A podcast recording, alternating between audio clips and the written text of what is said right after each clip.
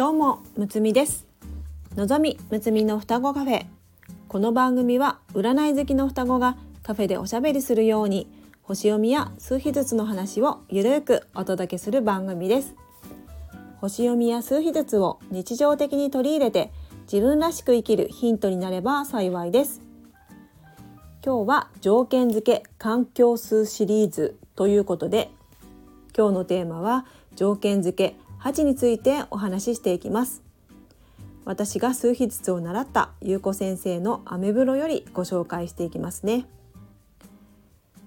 えー、先日地球を卒業された優子先生。優子先生は太陽のように明るいライフパスナンバー3なのですが最後の最後まで生きるということを諦めずに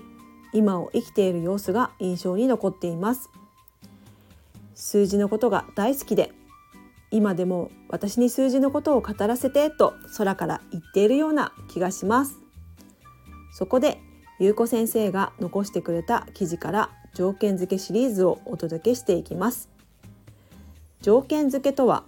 環境数と言ったり第一ピナクルと言ったりします。数秘術では人生を大きく4つの時期4つの山ピークに分けて考えます。そしてピークごとに異なるエネルギーの影響を受けることになります。条件付けの数は最初のピークの数のエネルギーを表しています。そのピークは人によって多少期間は異なるのですが誕生から少なくとも27年間長い人で35年間そのエネルギーとともに過ごし文字通りそれによって条件付けられることになります。その影響力は圧倒的で無意識の深い層にまで及ぶので私たちがそうした質と自己同一化しそれが自分だと思いがちになるのもある意味では無理のないことなのです。例えば自分自身を表すナンバーの性質と条件付けが全く異なる性質の数字だった場合条件付けの数のエネルギーが本来の自分と思い込み自分らしく生きられていない場合があります。そうした誤解から解放され本来の姿に気づくことができれば真実のあなたが輝き出すでしょう。ということで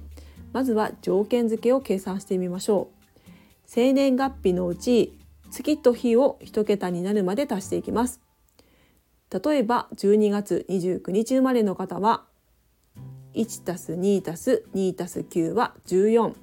さらに1たす4は5ということでこの場合条件付けの数は5となります。では今日は条件付け8をお届けしていきます。ここからはゆうこ先生のブログをご紹介していきます。条件付け8ご存知の通り8のエネルギーはとっても強くてパワフルです。パワフルパワーとなるわけですがそういったエネルギーパワーでやってくるこの条件付け8は成功達成かっこ望むものを手に入れる。強くなる。そんな言葉が降っていたかもしれません。もしくは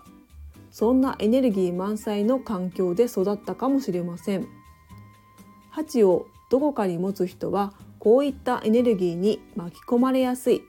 巻き込みやすい傾向があります。その鉢というパワーに抑え込まれ気持ちが負けてしまったり翻弄されてしまったり逆にこんなエネルギーパワーをすごく汚いものに感じて感じるようになっているかもしれません。ある種の勝ち負けのような勝負をどうして人生を通してしないといけないの？と感じているかもしれません。もしくはその概念の通り人生は成功して当たり前と思っているかもしれません。いずれにせよ本当の強さは外側のパワーではなく内なる強さを言います。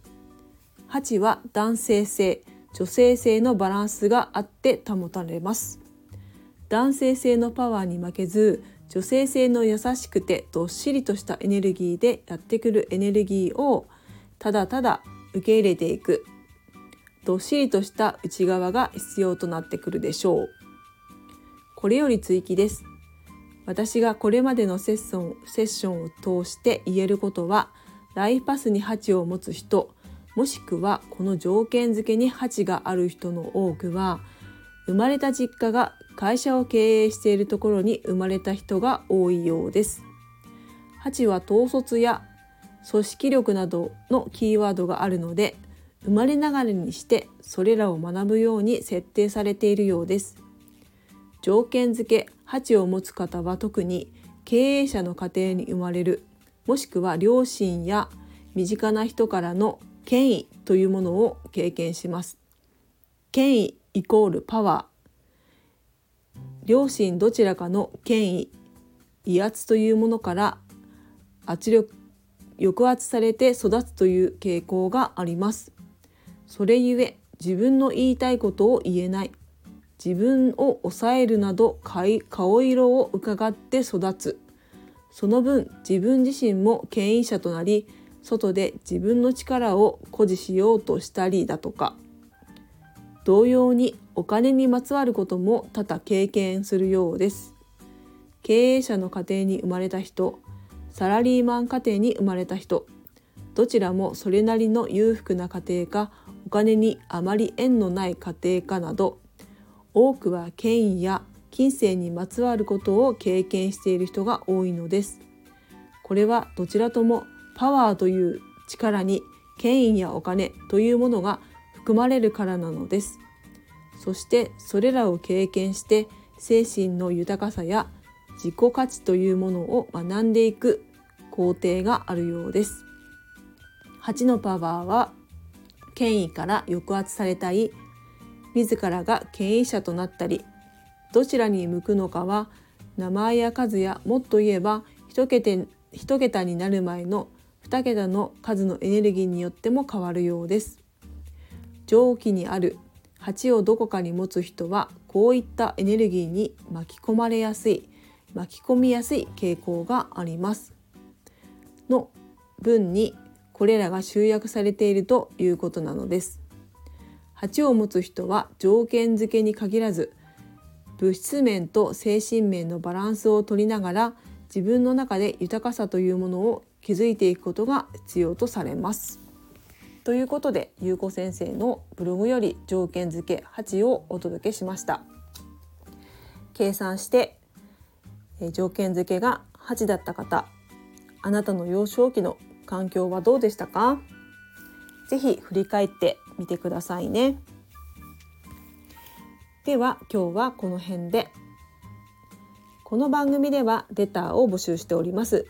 数日ずつと星読みの観点から一言アドバイスさせていただきますぜひ何かヒントになればと思いますのでお気軽にレターを送ってくださいねお待ちしております最後まで聞いてくださりありがとうございます。また次回の双子カフェにも遊びに来てくださいね。むつみでした。バイバイ。